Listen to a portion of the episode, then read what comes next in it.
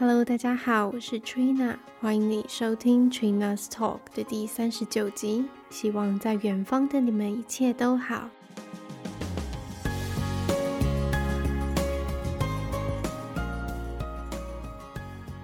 我一直都很喜欢十二月，因为它是我的生日月，同时呢，也是一个非常有节庆感的月份。因为圣诞节的关系，相信在英国或者是欧洲国家居住的人，应该都能够很有同感。那在一年的结尾，我想节目也需要有一个强而有力的句点，所以我希望透过这一集，可以让有一些人有一些新的启发，然后去开启一个很棒的新年。因此这一集的来宾呢，我邀请到一位我个人追踪很久的英国部落客，相信许多人都有听过他的名字，也阅读过他的文章，甚至是听过他的一些呃讲座。最近呢，他也出版了两本书，一本是关于英国文化，另一本是关于跨国婚姻。那在这一集播出的时候，他的第三本书也已经上市了，是关于远距工作。没错。今天的来宾呢是读者太太，那很荣幸可以邀请到她上节目，我们就废话不多说，欢迎读者太太。Hello，读者太太。Hello，Trina 好，大家好，我是读者太太 Mrs. Reader，今天很荣幸可以参加这个节目。好，谢谢读者太太。据我所知，就是读者太太她其实。有非常多的斜杠，那但是他在英国最主要的工作呢，其实是担任行销公司的客户经理 （account manager）。嗯。那因为这部分其实好像你比较少对外分享，说，哎，你实际上工作是长什么样子，所以我想说，能不能够请你稍微分享你自己的 day to day 大概是什么样子？嗯。好，这个问题蛮蛮可爱的，因为通常就是在面试的时候会问。对对对，面试的时候那个面试官就。问说，你可以形容一下这个 account manager 的 day to day 的一些 duties 吗？就是 很好玩的。对，但我不用这么正式，嗯、没关系、嗯。好，我先解释一下。呃，我是在一个 marketing agency，在英国的一个 top forty 的 marketing agency 工作。然后我的 title 是 account manager，就是客户经理。那 account manager 我都会跟就是比较外行的人用一个比较浅显易懂的方式去解释，就是。就很像 project manager，其实就是像专案经理，可是可能是在一个行销公司的 setting 里面。嗯，因为我们每一个 account manager 呢，我们其实负责很多的 account。那讲 account 是因为每一个 account 就是就是一个专户嘛，是算是一个客户这样子。那在其他的公司里的话，可能是用 project 来呃分类，所以就是 project manager。所以其实意思是一样，就是我们每一个人管理一个客户，那每个客户下面就会有很多不同的专案，所以我们的工作就是去呃项目管理这些不同的专案。那每天其实说真的，account manager 的每天的日常是不一定的，因为行销的呃内容就是包山包海嘛，就是有。传统行销啊，或者是数位行销，或者是呃活动行销，各式各样行销，那就要看你当时的专案是在负责的是哪一个类别这样子。但是还是有一个可以比较就是 standard 的一个，大概平常我们每天大概是在做什么，其实就是要回很多 email 嘛，要跟客户联络，然后就会丢很多新的 request 给你，那我们就要报价。然后在行销公司，一个尤其是这种比较好的、比较大的行销公司，其实是要非常的呃 switch down，就是要很快速。就是一般像我的老板会跟我说，嗯、你通常你不要让客户等，嗯，他比较严格，他通常半小时之内会回。那我的话哦，这么严格吗？很严格，因为因为其实我们就是在做客户服务嘛，就是任何对啊，对，在这个行销公司里面，我们算是客户端，因为我们要。接案子，我们要把工作带进来，要报价，然后要代表客户去品管这个成果。那其他的同事，包括设计部门啊，嗯、呃，那个影片制作部门跟譬如说、呃、网站部的同事，他们比较少会直接跟客户有第一线的接触，都是我们去接触，所以我们一定要很快速嘛，很迅速。因为你自己想想看，如果你在跟其他的服务业联络的时候，嗯、如果你寄了一个 email。然后等两天都没有人回你，你会不会去找别人？Oh, 这是很自然的嘛。所以行销业也是一样，这样。所以我们的动作要很快，然后还有就是讲话的时候要比较小心一点，就不可以太直接这样子。我不晓得你 在英国住很久，你有没有感觉，就是英国就是很多人讲话是很迂回的这样子。那对，大家讲话会比较委婉。对，那在真的行销业也是一样的，就是有时候客户会有一些很不合理的要求，或者是我讲直接一点，就是听起来就是。很白痴的要求这样子，那你也不可能就 直接 回他说这这这你在讲什么？不不可能嘛！你要用很委婉的方式，然后你要用专业的方式，譬如说你可以用呃，就你真的就是就事论事，你用专业的方式跟他说为什么这个就是他的方案可能无法执行这样子。嗯、所以其实就是要很大量的客户关系的维护，然后要。一直跟人互动这样子，然后要跟内部、外部都要有很大量的沟通，因为你接了一个 brief 之后，你就要跟内部的呃相关的部门做 brief 嘛，所以是一个嗯很频繁跟人接触的工作。嗯。好，那因为行销其实它是一个非常广泛的领域，对，所以你是要负责大概什么类型的需求？什么需求都要啊，就是客户，因为哦，真的吗？因为我们是整合行销公司，我们因为有一些公司、哦、，OK，对对，分的很细，就譬如说专门做网站，或者专门做 social media，或者专门做 PR，我们是全部都做。我们公司有大概八十几人，所以我们有 event 部，我们有 digital，然后有呃 video 跟动画跟设计，所以。只要是任何行销领，我我我们有做 podcast，所以其实全部都有。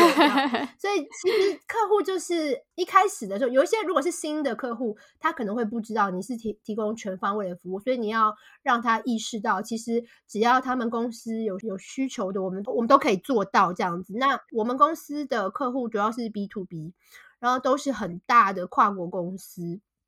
在瑞士啊，然后在美国、加拿大啊，都是这种很大的，什么德国、法国都有这样子。所以其实就是，反正英国里面是比较少这样子。如果有那个总公司的分公司，啊、所以就是有一点，有时候会有时差这样子。那嗯，跨国公司的呃需要行销需求就是会非常多元嘛，可能小至一个一个 brochure 的 design。到一个很大的 event，尤其现在因为疫情的关系，我们在做 event 的时候，我们会规划一个叫做 hybrid event，就是说会有线线上跟线下一起，就是他会在，譬如说他如果是在北美好了，他自己北美的 dealer 可以参加，可是他全世界的其他地方也有 dealer 嘛，那如果以前的话，可能就会订机票把他们飞过来这样。嗯、现在他们就学聪明了，他们就用 hybrid 的方式，剩下对啊，很需要对世界其他角落的客户呃那个 dealer 他们就可以用。线上的活动，那所以这个部分业务量就变很多。所以其实你说哪一类，其实什么都有，我什么都做这样。那听起来真的是蛮忙的，尤其是全方位的。嘛？我觉得应该是说，因为你你的行业我不晓得有没有这个规定，就是通常像这种比较大的 agency，它会有保密协定嘛，所以其实你不太能够讲很多客户现在在干嘛，这些细节你比较不能讲，客户的名字也不能讲，所以这是为什么。我自己平常偶尔在脸书上会分享我的工作，可是我都不会去讲太多细节，这样。嗯，当然，就是我的工作是非常非常忙的，几乎就是早上九点开始上班到五点半下班，我都是每一刻都是非常非常忙。对，听起来是就是，其实你正职工作是非常非常忙的，对，然后你还有时间就是做。这么多斜杠的事情真的很厉害，谢谢。没有啦，就是闲不下来吧，因为我不是住在伦敦嘛，那我都、嗯、我都戏称就是伦敦以外就是乡下这样子。我不晓得你有没有同感，就是 伦敦伦敦是一个国际大都会，很忙，然后很紧凑，对。然后下了班之后也有很多娱乐这样，可是你出了伦敦以后，其实。英国人的生活是很单纯的，就是上班，然后下班以后你就是做自己的事情，而且你要去逛街什么，其实也很难。嗯、大概大部分的店都是五点五点半就关门了，这样，所以其实你哦这么早。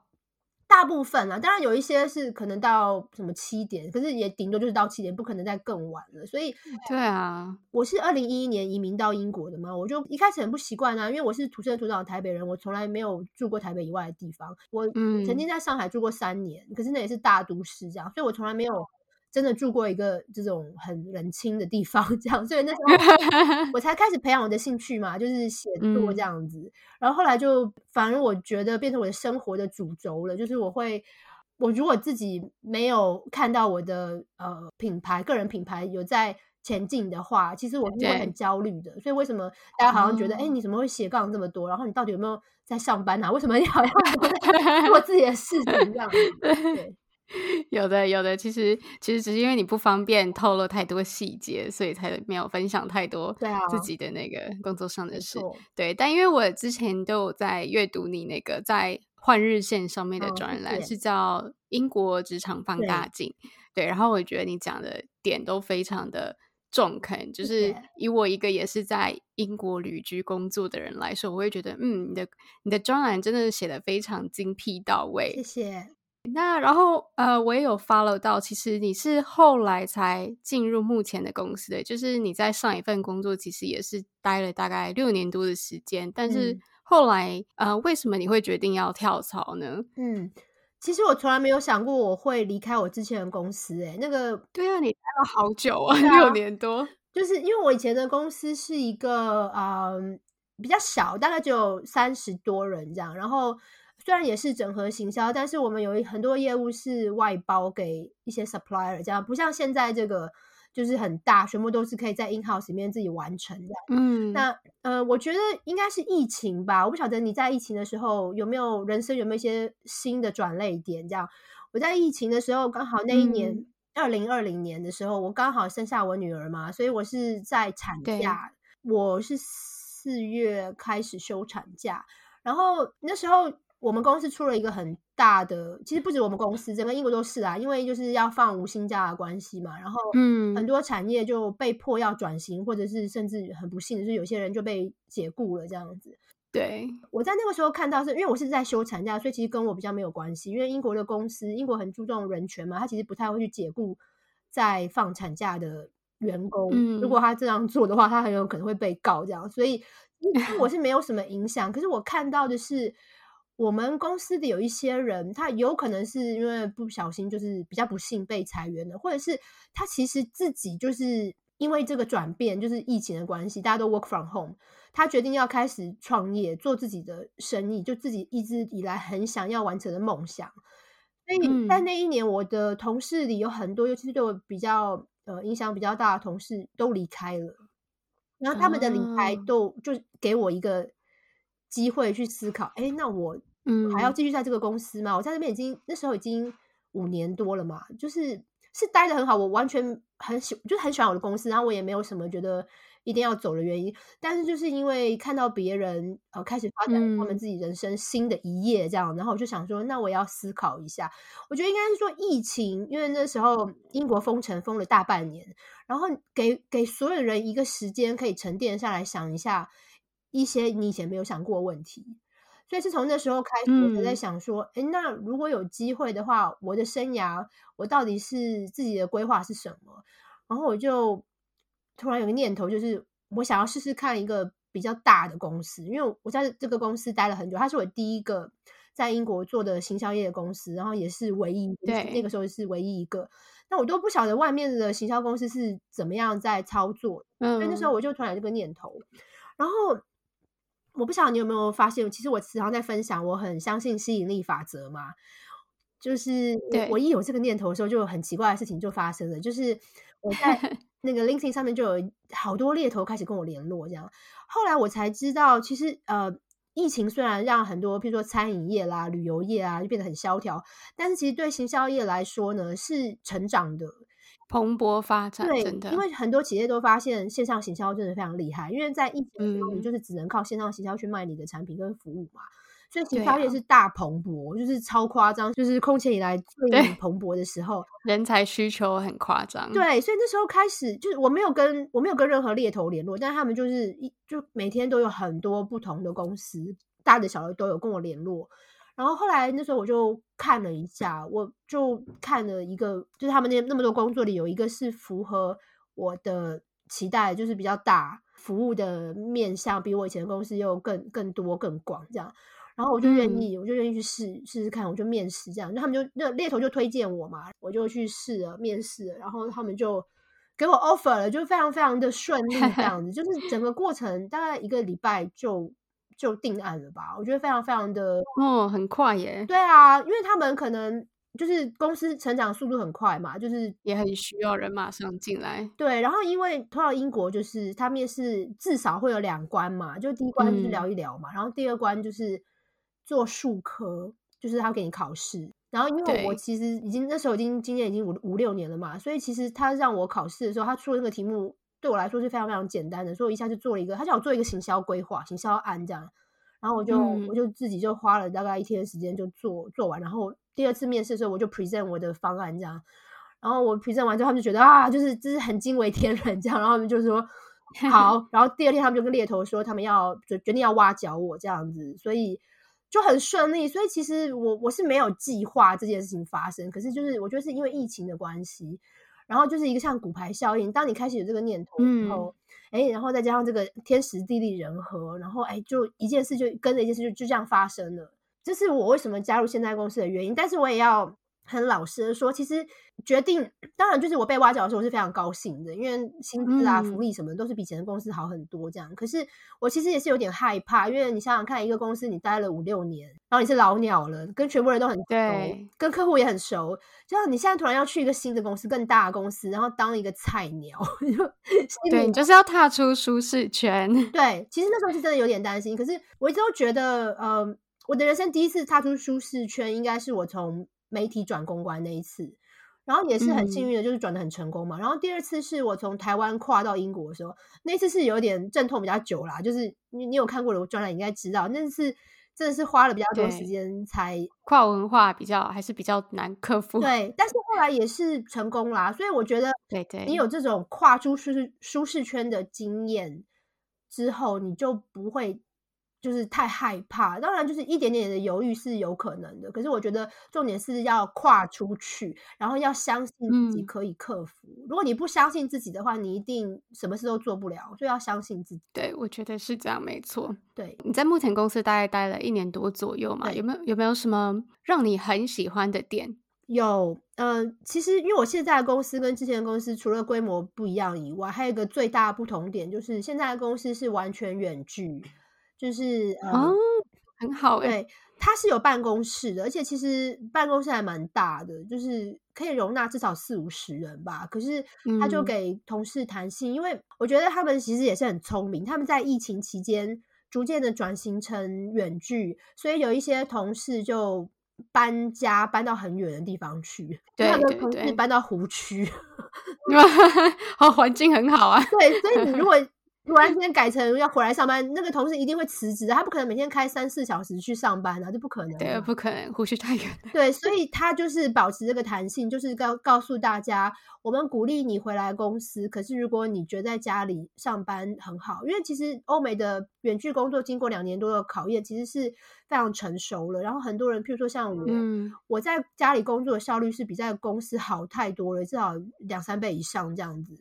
嗯，所以他不会强迫这种。不愿意进公司的人进公司，所以我觉得最大的不同点就是，我以前在以前公司跟团队是非常非常紧密的。我们不但每天都要进公司，我还时常要出差嘛。要出差的时候，几乎是二十四小时都跟同事在一起。可是现在就没有这个机会，现在就是我每天都是在家里上班。然后我虽然有很多国际的会议，可是几乎目前来说，我是还没有需要出差到，就是几乎所有的事情都是可以靠会议，就是视讯会议来解决。我觉得这个好处是，嗯、呃，可以配合我现在的生活形态。因为我我有我的女儿之后，其实我比较你也知道，家里有嫩婴的时候，其实蛮蛮不方 便出去走动这样子。所以其实是很符合我的家庭生活形态的。可是当然有时候也会很怀念以前，就是跟同事一起去出差，然后偶尔还会去吃喝玩乐这样子。现在就没有这个机会，这样，这是最大的差异啦。对，我觉得每个人生阶段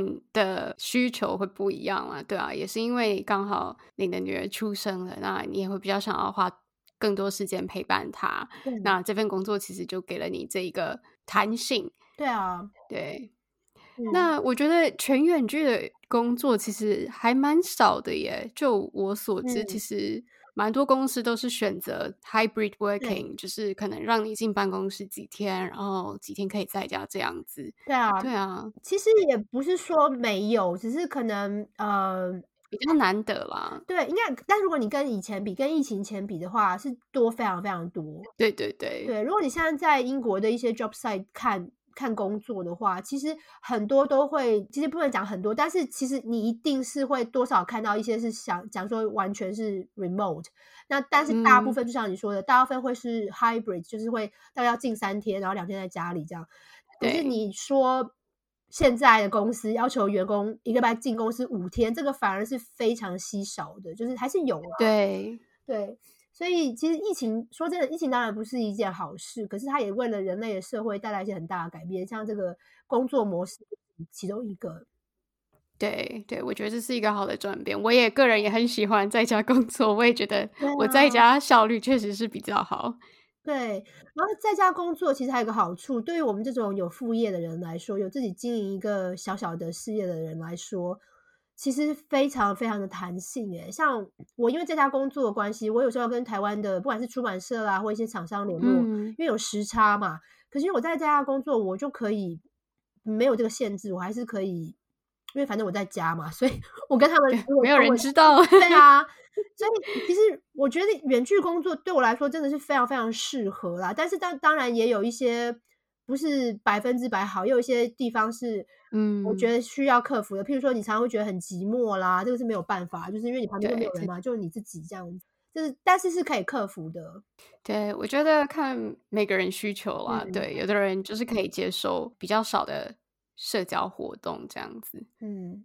对啊。那你觉得说，你目前这一份工作最大的挑战是什么？其实应该说，行销业的挑战，尤其你是在 agency 工作的话，你的挑战都是一样的，就是你比较难预测你的呃业绩。你当然是可以预测，你可以抓个大概，嗯，你比较难说百分之百的知道说我大概 Q one、Q two、Q Q 三 two 会达到什么业绩，你可以预测，但是 agency 的。agency 就是呃依赖客户发给你的工作嘛，那你也知道现在其实很多因为市场的经济的关系，因为现在整个其全世界都是啊，就是经济不是很景气，所以有时候客户大的公司他们不景气的时候，第一个要砍的预算，有些就是砍行销嘛，所以对我们身为 agency，我们其实就是。会被影响这样子，那因为我在 agency 工作很久了，在台湾两年嘛，然后在英国现在已经七八年，就是将近要十年这样。我的感觉是，不管是在哪个国家，就是 agency 的工作的生态本来就是这样子，所以你进去前你就要有这个意识。那每一个公司在雇佣一个 account manager 的时候，他其实他当时呢都是呃很明确的知道他的那个客户的业务量是足够去让他去养一个 account manager，他一定是知道的，但是。他知道是他 hire 你的那个 moment，这样、嗯、他完全不晓得下个月会发生什么事情，这就是 agent 一个风险比较大的地方。所以这是为什么，呃，如果在行销业的人可能多少有听到 agency 的流动率是比较高的。对对。可是我觉得现在这个时代，就算你在 in house 里面做 marketing，你的你的风险也不见得比 agency 低。我自己看过好多次是那种跨国企业，它整个部门裁掉，它就重组。嗯。所以你就算是 in house 做 marketing，我我觉得你也。不见得有保障。现在这个时代已经是每一个人都要有一个自己的 contingency plan，就是如果这个事情发生在我身上的话，我要怎么办？那我是不是平常的时候我就要开始？虽然说开发业务不是我的业务范围，我的责任之一，这样，可是我是不是平常？我要有一些呃，不管有什么方法，就是我可以有一些潜在的 potential client、嗯、一些 leads 这样子。如果真的发生这样子的事情的话呢，我是不是可以很有把握的？我譬如说我有几个猎头，我可以跟他们保持联络，他们可以赶快的再帮我找到工作，或者是我是不是就自己创业做我自己的 agency 也是可以这样。所以我觉得应该说这份工作对每一个人的挑战都是一样的，就是你要意识到。这个风险一直都在，那当然就是有意识风险，不代表说风险一定会发生。嗯、像我以前在，就我前一间公司，我在那边待了六年多嘛，就是中间也是发生过一两次，非常的，就包括疫情那一次也是这样，发生过比较大的，就是公司需要裁员这样，可是我都没有，我都没有被裁到啊，就是就是你要这个意识，可是不不代表说一定会发发生在你身上这样。嗯，对，我我可以分享我一个自己的例子。其实我好像没有在节目上跟大家说过，嗯、但是呢，因为我现在是在 in house 嘛，但是在我做这份工作之前呢，我也是在 agency。那我会离开那个 agency 的原因，除了就是我很想要进 in house 之外，嗯、还有一个原因是因为我们的公司失去了我们的客户，哦、所以就变成说，真的是整个个部门，也不算是部门，但是我们这个客户的 team 就是要被解散，对，然后公司要帮就是我们这个 team 的人找到合适的新工作，哦、因为其实我们我们公司它是在一个。很大的媒体集团底下，所以它其实底下有很多子公司。Oh. 那对对对，所以其实它可以帮助呃我们团队的人找到新的工作，但是就是在其他的子公司这样。但真的就是因为我们公司失去了这个大客户，啊、因为他当时他当时真的是一个大客户，他底下养了七八十个人，真的那这七八十个人就是瞬间失去了工作。对啊，对你想想看，这个还是呃中型的企业。如果是在那种很大的跨国那种什么全球几百大，他可能一个部部门消失是好几千人，就就是一夜之间就没有工作了。对，像你说的，真的要有一个 contingency plan。然后，对，我觉得，我觉得这种失去客户不是你能够决定的，就是他一定是对啊，客户这边才有决定权。对啊，所以其实说真的，呃，agency 是需要依赖客户发工作给我们，所以听起来好像。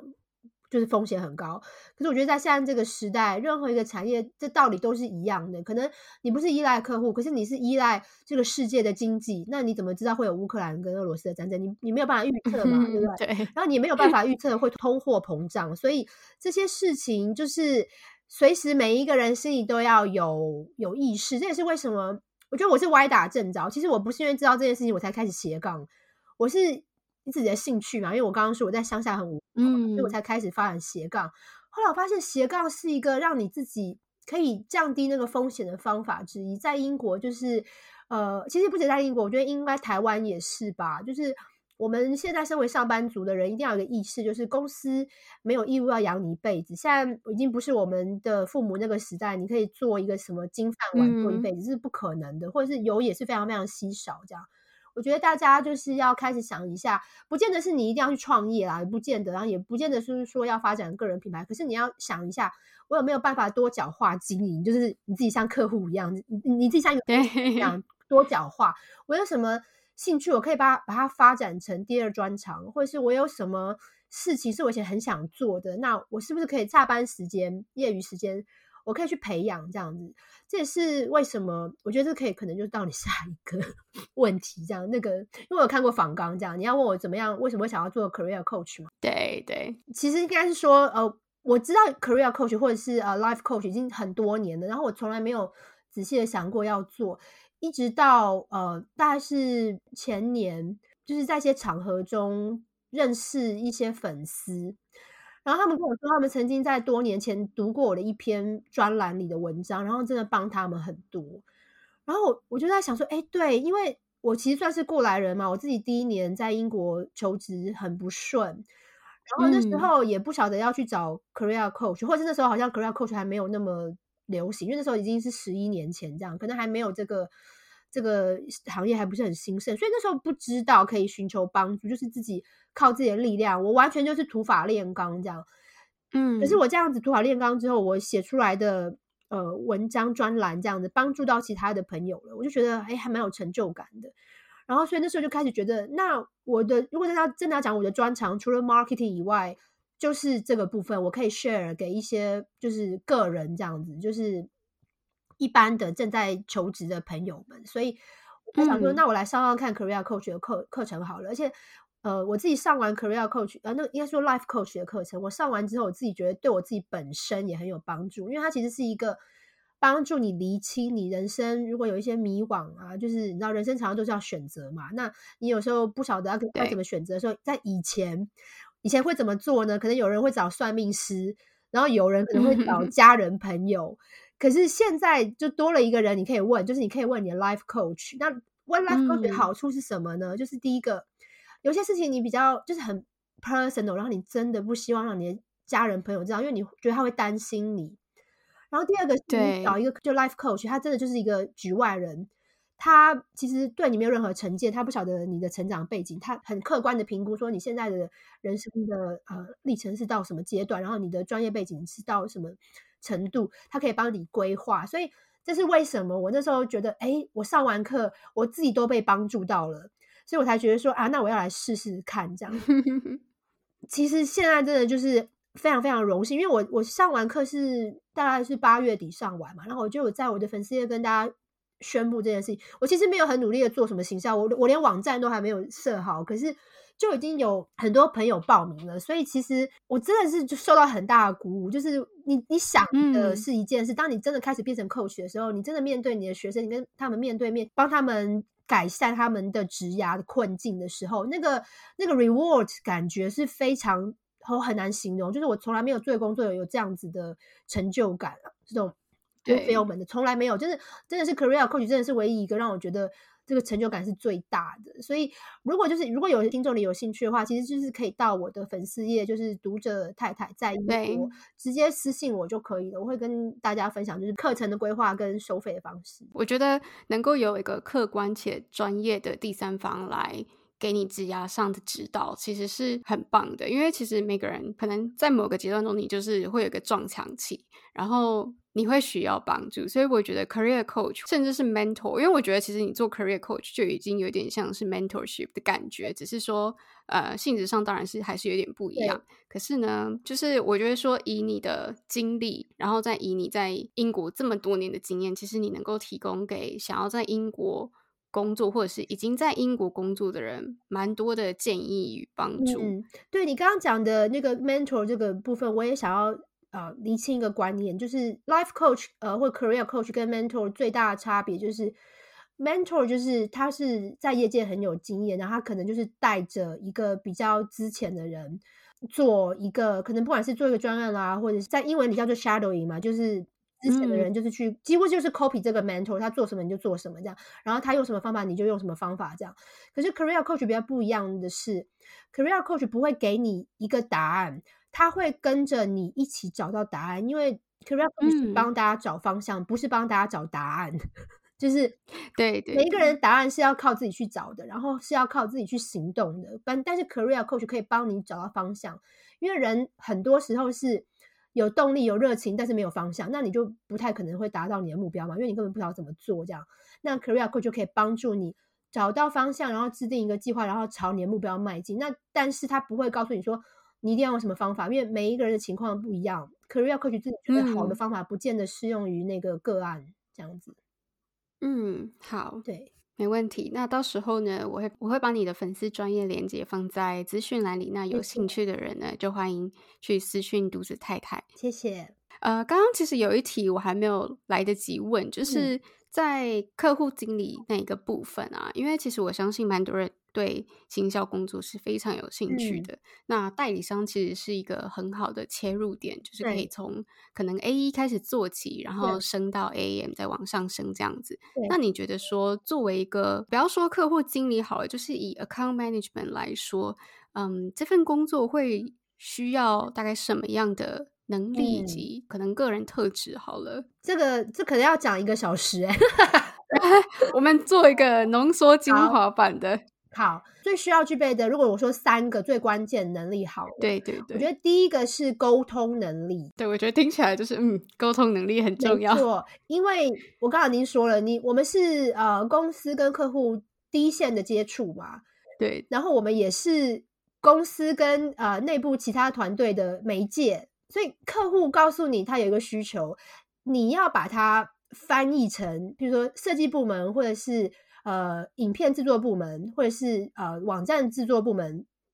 看得懂的话，因为有时候客户，嗯、我自己的感觉是，我不晓得你会同意，因为你现在在 in house 的 marketing，我的感觉是，呃，我很多 in house 的那些客户啊，就是大公司 in house marketing 的客户，我觉得他们很多人是有可能有这个 marketing 的学历，就是有很漂亮的 degree 这样是读 marketing，、嗯、可是可能实务经验反而不如在 agency 工作的人这么多。他们有时候提的一个一个 request，你一看就知道其实是很难去执行的。但是这时候你又不可能打枪他嘛，嗯、就是我刚刚说的，你要呃委婉一点这样子。然后我们又要 manage 那个客户的 expectation，所以你可能就要跟团队商量说，我们有没有什么方法是可以尽量，虽然可能不能百分之百达到他的要求，但是可以八十或九十这样子。那就就变成是 account manager。的一个功力啦，就是你要沟通能力要很好，你要用一个很妥善的方式去兼顾两边，就是你不能让任何一边觉得说，哎，你怎么打枪我的要求？然后那个内部团队会觉得说，拜托，这个根本就不可能做到，你怎么会接这种案子？这样，所以你就是要 兼顾两边，你是一个中间人。对。然后第二个就是，呃，真的要对行销，不管是任何一个领域，传统啦或线上啊，你真的要有很足够的知识。你有这样子知识，你才可以判断说客户提的这个要求到底能不能执行。然后你也可以用所谓的业界的行话去跟你内部的同事沟通。嗯，你要想想看，我们 account manager 就是 project manager 嘛，我们就是一个 project 的负责人、领导人这样。你领导你的团队去做这个案子。如果他们都觉得说，哎呦，拜托，这个领导人什么都不知道，他怎么会听你的？所以你一定自己也是要对于这个业界，你有很丰富的知识。那当然，如果你是一个很 junior 的 account manager，你可能一开始你可能没有这些知识，那你就要自己去想办法去加强嘛。有一些是可以从工作经验中培养的，像我已经在业界很久了，所以其实就一边做就一边累积了很多经验。所以这个部分就是要麻烦大家，就是一定要充足的知识。就像其实就像你是你是业务好了。你去卖任何产品或服务，嗯，你也要很了解你的产品，不然你很难去跟你的客户卖这个东西嘛，就是一样的道理。然后，对啊，第三个，其实我讲第三个，其实我其实还有四五个可以讲，啊，没关系，可以多讲几个。第三个呢，就是呃，你的抗压性真的要非常高。哦，对对对对，嗯，因为我觉得这是应该是呃，在 agency 跟在 in house 最大的差别。在 agency 你需要做非常多不一样的。案子就是你可能上一秒是在做呃 pharmaceutical，然后下一秒你在做汽车这样子，然后每一个产业都有很紧的 deadline，嗯，所以你要在不一样的呃领域里很快速的切换，而且你还不能爆炸这样子，你 你爆炸的 话谁理你啊？客户不会看到你爆炸嘛？抗压性很高，就是自己是觉得，因为以前我第一份工作是记者嘛，那记者也是抗压性很高，因为你就是要在 deadline 前你要交出稿子这样，所以。呃，meet deadline 这件事情对我来说不是什么很困难的事情，因为我的职涯养成一开始第一份工作就是要一定要 meet deadline 这样子，所以嗯，这个是还好。另外一个抗压性很需要的地方是，有时候你难免是会碰到一些客户，就是讲话比较不客气这样子。哦，对对对对，那就是抗压性跟那种就是 EQ 就变得很重要了。所以就是心态啦，嗯，你在面对各式各样的压力，不管是时间压力还是说人的压力的时候。你怎么样去 handle 这个很重要，你应该也是还抗压性蛮高吧？因为如果在广告 业的话，我跟你说，关于情商这个部分真的是太重要了。因为就是我曾经待过的一个代理商啊，然后因为我们那个客户他也是是一个蛮大的客户，但是他就是脾气不是很好。嗯、然后我记得在一个很大的 meeting，就是连我们我们代理商的 COO 还是 CMO 王姐，反正就是那种 C level 等级的。都有在那个会议里，然后客户直接标那个 COO 哎，然后就说哦，好可怕哦！对啊，对啊，我曾经有一个案子，就是有一个客户啊，他就是我，我觉得他应该是没什么经验吧，而且他也不是我的客户哦，他是我去 cover 我的在休假的同事，所以我才跟他接触到，这样我根本不认识他。对，然后他就就是那种你应该有知道，也有认识这种客户，就是他比如说礼拜一的早上十点告诉你一件事情。然后他要你礼拜一的中午就交出来，一定有这种客户嘛？哦，有啦，有很多。对，然后但是 agency 的操作就不是这样，就什么事都是要先事先计划的嘛，嗯、就是你要去跟 studio 定时间之后，然后那个设计师被排到他才会做啊，反正就是这样，就是一定是有个先来后到这样。那当然就是你当然也不能直接说不行，你就是说好，我会尽量这样。那但是也跟他讲一下当天的情况是怎么样，结果他就生气啦，然后他就说。嗯我相信你应该可以做到的，不然我就告诉谁谁谁，就是我们公司的某一个 director 这样。嗯、然后我就在想说，你是小小学生吗？你跟我说你要去告老师吗？我觉得非常非常荒谬这样子。然后我当下当然就没有说什么，然后我就马上一下线之后，我就打电话给那个 director，我就说，你认识那个谁谁谁吗？他说他要打电话给你哦，你就还有心理准备这样子。因为其实我这样做的意思就是跟我自己内部团队说。第一个，如果这个人是你的朋友的话，你可能你知道，你有时候可能也要教育他一下，就是这样子威胁 agency 的人不是办法。这样，然后第二个可能也就是把这件事情就是告诉，因为他是那个设计部门的主管，也是把这件事情告诉设计部门主管，说有一个客户要拿你的名字来来压我，这样子，你看你是你是不是能想办法这样子。所以其实 不要好像受到这种类似像霸凌的事情，就自己往肚里吞这样。其实是有一些方法这样子。其实真的很难啦，就有时候如果抗压性比较低的人，就会觉得说啊，这个工作怎么做呀？就是就根本就不可能的任务嘛。可是我们的工作就是要化不可能为可能。这样子。然后第第四个，我刚刚是讲的第三个，可是我又想到一个很重要，就是组织能力要非常好。嗯，有时候也觉得很可怜，为什么什么事都是我在做？这样看起来好像 呃，设计也不是我在设计，文案可能有时候也不是我在写。然后因为有些专业的什么医疗的文案，你可能要找专业，对对，会 copyright，对，所以可能看起来好像，哎，你也没有设计，你也没有拍影片，你也没有剪接，你也没有写文案，那你到底在忙什么啊？真的是很忙啊，因为所有的 brief 都是我来写，因为那些专业人士他其实不会去研究这个案子，是我要把它写成他们看得懂的方法。譬如说，我要告诉他们说，这个影片你要怎么做哦，在几秒几秒的时候你要做什么，你要怎么改，然后我会跟那个设计师说，我帮你找了几个 reference，你就你就大大概客户要的感觉是这样，嗯，然后还要一定要提醒他们，这个客户都有那个 brand guidelines，千万就是一定要符合 brand guidelines 的规定，这样。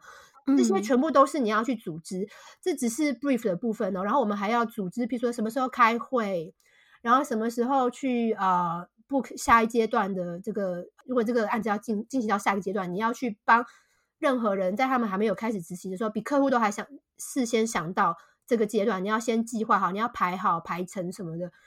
嗯，其实如果你组织能力不好的话，你根本不可能做好这个 account manager 的工作。所以这是为什么后来我自己开始做我的个人品牌，我又写专栏，然后我我又写书，然后我又有很多讲座，现在又开始做 life coach。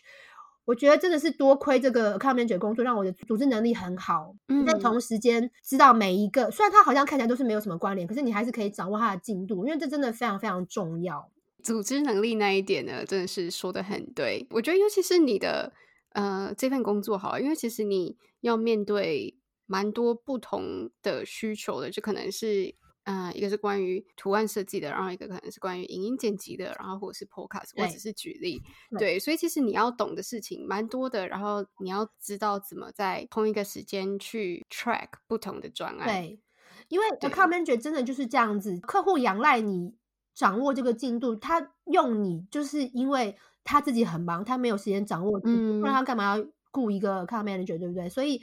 你真的是要 on top of everything，你要比任何人都知道现在这个专案在什么点，然后有什么问题，然后下一步是什么。那最后一个，嗯、我觉得这个可能是我们行销人非常非常需要的能力。我觉得就是行销 specific 的能力，就是你的呃观察力，就是我们在看一个设计的时候，要有很敏锐的观察力。就譬如说一个海报好了，我可以马上看出来。这两行的字体好像不一样，然后 size 也不一样，然后好像有一行多了一个空。这些东西可能大部分人在看的时候根本不会注意，可是，在行销产业工作，然后尤其你又是 account manager 是负责品管的时候，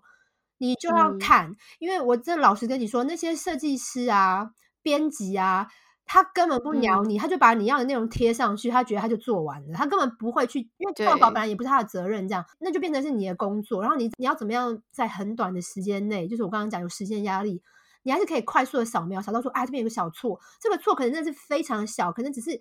应该是 one space，然后他 double space，他不小心多按了一格，这样这个你都要很迅速的抓出来。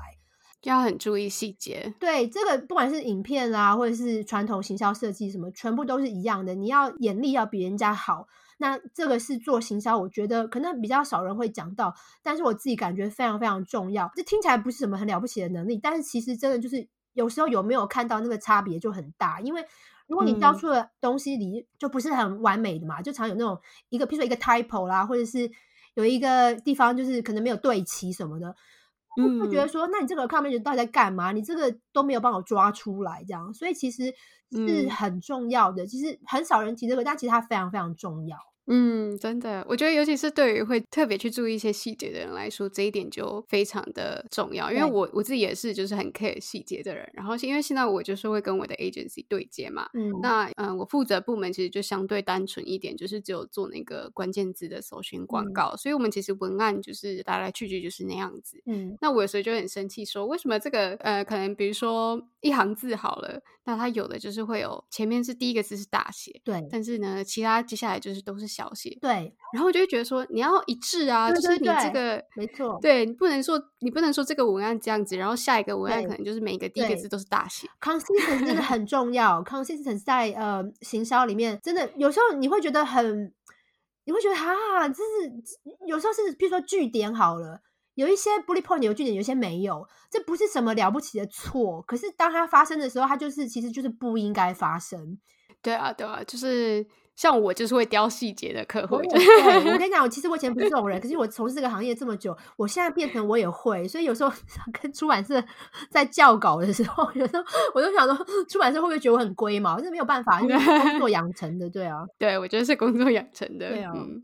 所以就这五点，就是跟大家分享。我觉得。如果你要做行销业 creative，呃，或者是你要做 account manager，这些能力非常重要。那他不是说没有这些能力就会怎样怎样。可是如果你这五个能力里面有哪一个比较弱的话，我建议你要去培养，要去加强。因为这一些能力其实它都比较偏向是软实力的部分。嗯。那如果以硬实力来说，像是你对行销非常有热忱这一点，有没有什么方式是可以帮助你去培养对行销的敏锐度？我觉得，呃，没事多看一下业界的文章吧，就是像我在 LinkedIn 上面。嗯我在 LinkedIn 上面有加入一些行销的团体，不管是就是其实也分很细嘛。我有我有加入 social media 的团体啦，然后也有加入就是各式各样做 event 的团体，全部都有这样。嗯、那在这种团体里，其实业界的专业人士就会分享最新的趋势啊、最新的动态、最新的工具这样子，所以你就可以先了解。嗯、虽然我不是那个，我可能有时候不是真的要去用那个工具的人，因为我可能不是 editor，我可能不是 graphic designer，可是至少我知道。然后还有一些硬体，譬如说像 Digital 在做网站的时候，或者在会在做 event 的时候，会有一些软体，嗯，推陈出新，可能每个月都有不一样的新的新的软体，你至少要知道。然后还有就是参加 webinar，以前的话我会去参加线下实际的研讨会，那现在比较少了。嗯、现在就是其实很方便，网络很方便，你就是在参加 webinar 就可以了。嗯、线上的，或者是看书啊，看书也是啊，像那个我之前才跟大家推荐，是一本老很老的书了啦，那个。奥美的创办人写的啊，广告人的自白啊，那些都是嗯、呃、一些可以让你不管是在你自己的专业服务的领域，或者是一些呃很硬的，就是现在这个时代这个环境下有哪一些硬体、哪些软体、哪一些可以使用的媒介，我觉得都是你可以培养自己这方面能力，嗯、然后扩大你的知识的方法。好，非常感谢你。嗯、不会不会，应该的啊。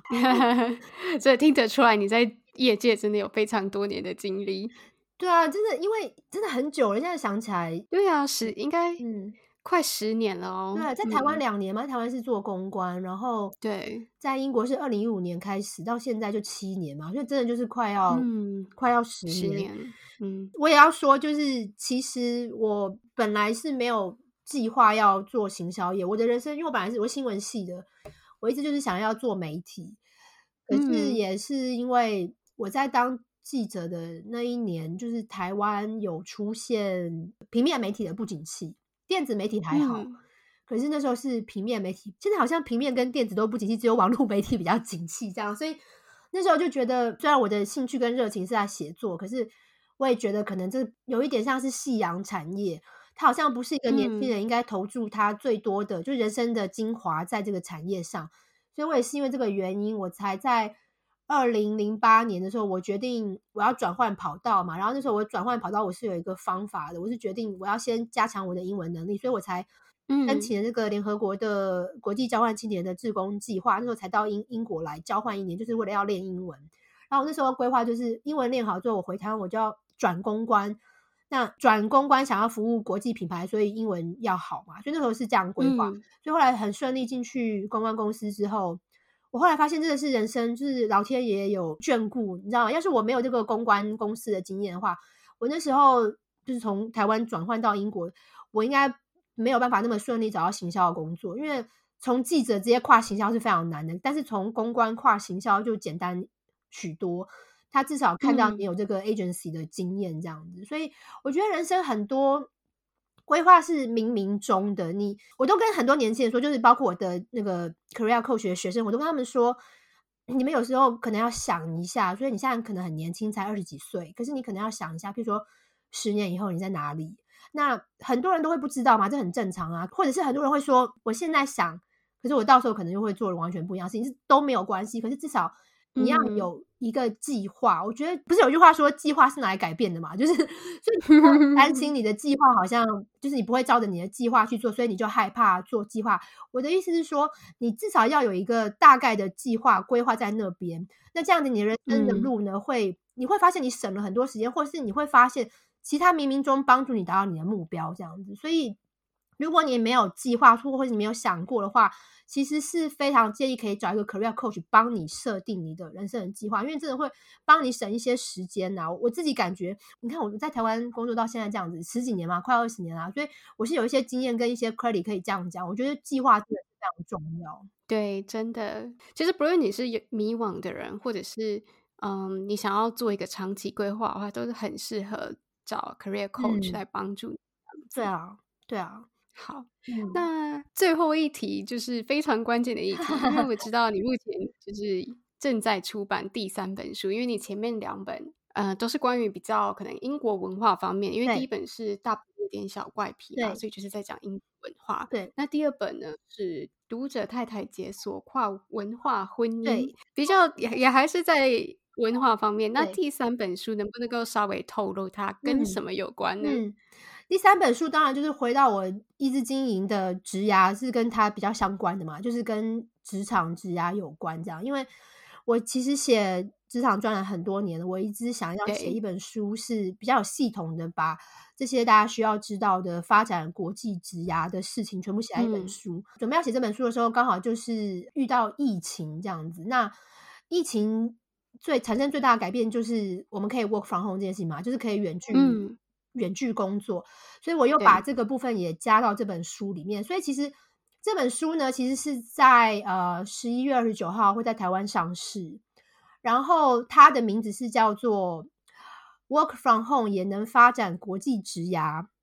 嗯，远距工作者的职场攻略。所以意思就是说呢，你在这个现在这个时代，你怎么样在自己的家里远距工作？可是你是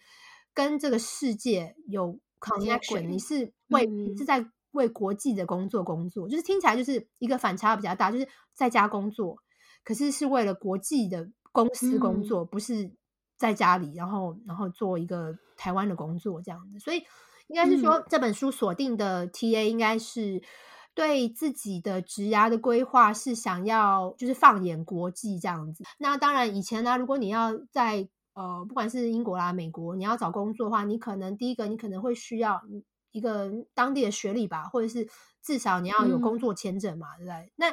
疫情就是开了一扇门，有一个机会，就是现在已经有一些公司，其实还蛮多公司的，它是可以接受百分之百远距，就是他可能 hire 全球的人才，他根本不在乎你是不是住在他的那个公司的国家，他根本不在乎这个。嗯只要你的能力符合，然后你的语言能力也可以，像讲语言能力可能就是大部分是英还是英文这样子。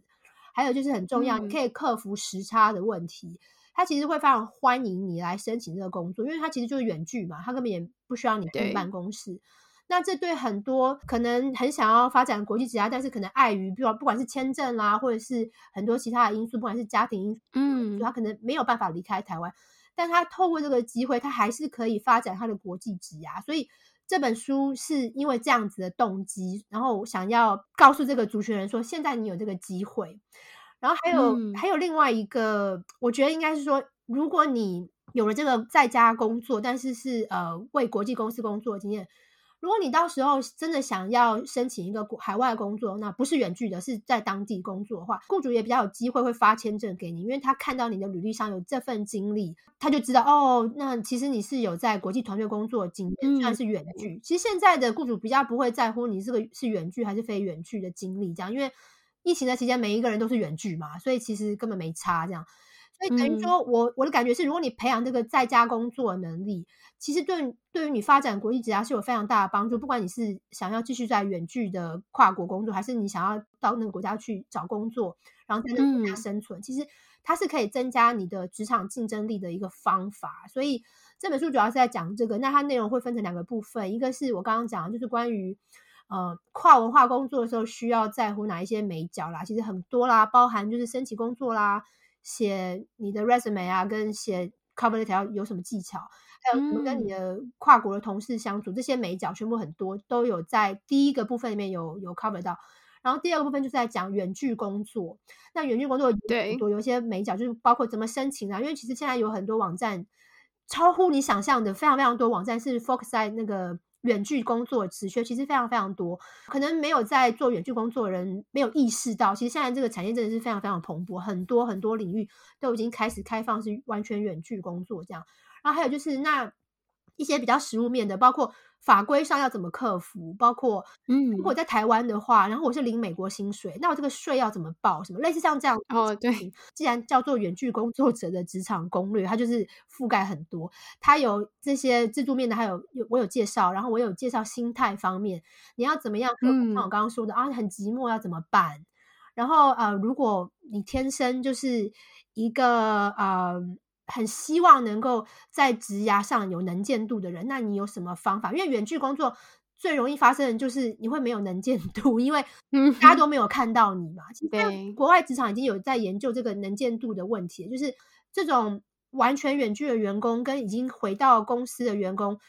他们会不会因为没有出现在雇主的面前，所以有一些导致有一些 disadvantage，就是可能雇主看不到他，就觉得。呃，比较青睐有进公司的员工，会不会有这个情况？那如果在情况下，你要怎么样可以提高你的职场能见度？类似像这些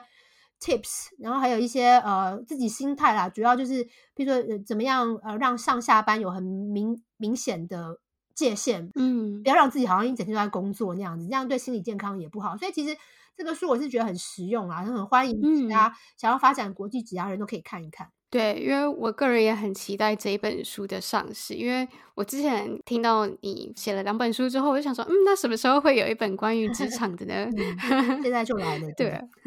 对对对，听起来是一本非常全面的工具书，对于想要找远距工作啊、呃，然后自己找国际工作的人来说。